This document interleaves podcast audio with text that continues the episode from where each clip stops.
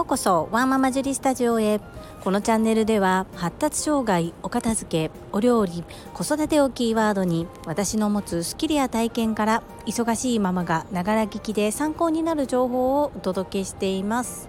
さて皆様いかがお過ごしでしょうか。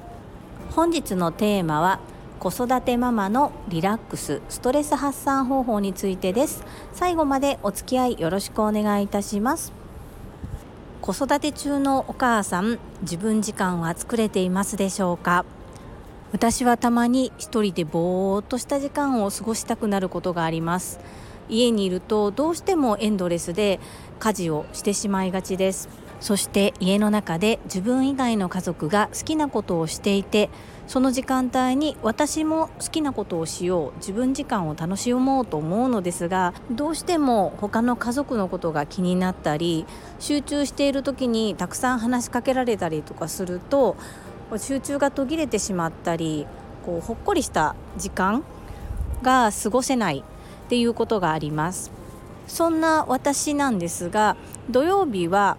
小学校2年生の発達障害グレーゾーンの次男が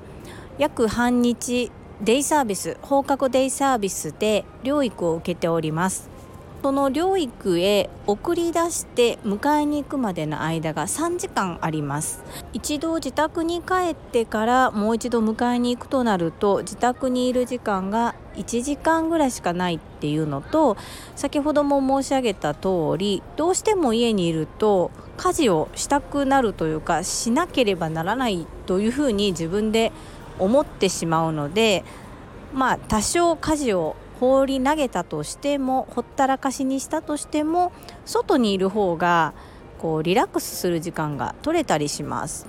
今日のこの収録も次男の放課後デイサービスその終わった後の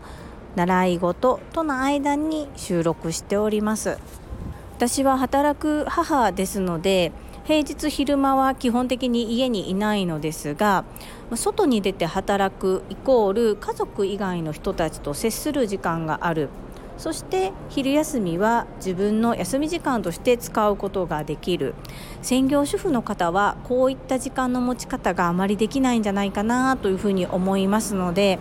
真面目であれば真面目なほど結構しんどくなってしまう方もいるんじゃないかなというふうに思います。皆さんが仕事と家事と育児の中でどのように自分時間を作ってどんな風にリラックスそしてストレス発散をされているのかとっても気になります。私は定期的に一人でカフェでぼーっとする時間が欲しくなります。今日もたった30分でしたが家族のことそして仕事のこと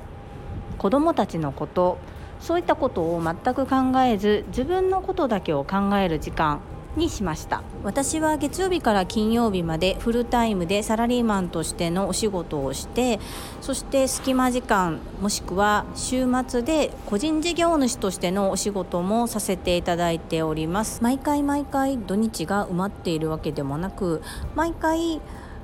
会社から自宅に帰宅した後もお仕事をしているわけではないのですがいろんなことが重なると思考の整理をどうしてもしたくなる時があります。そんな時は一旦家事や仕事のことは完全に忘れて自分が心からホッとできる時間を本当に短い時間でも取るようにしてリセットをしております。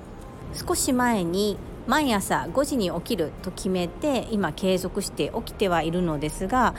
またここから言い訳が始まってしまってですねどうしても5時に起きたはいいけれども今そこから職場に行くまでの出勤時間までの間を有効活用あまりできていません。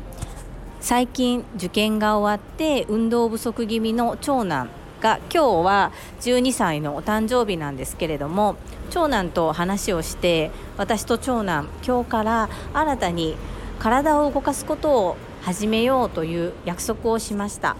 12年前に私のお腹から出てきてくれた息子 2500g のちっちゃなちっちゃな子供が12年経って干支が一回りしたところもうなんと私よりも身長が高くなってますね。まさか小学校6年生で私の身長を抜くことになるなんて想像もしなかったんですけれども感慨深いなぁと思ったのと同時に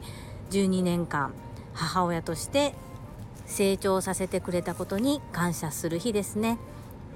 今日は発達障害の回だったんですけれどもなんだか私の雑談会みたいになってしまいましたが子どもたちがいるからこそ私がありますし子どもたちに成長させられて本当に今の自分があるなっていうのを改めて感じた日でしたのでこのまま配信させていただきたいと思います。やりたいことがたくさんありすぎて頭がパンクしそうなんですけれども思考の整理をしながら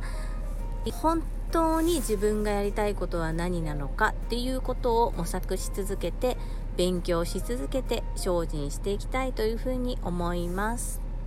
人生後悔したくないですからできる時にできることを精一杯やっていきたいと思います。それでは最後までお付き合いくださりありがとうございました。皆様の貴重な時間でご視聴いただけること本当に感謝申し上げます。ありがとうございます。ママの笑顔サポータージュリでした。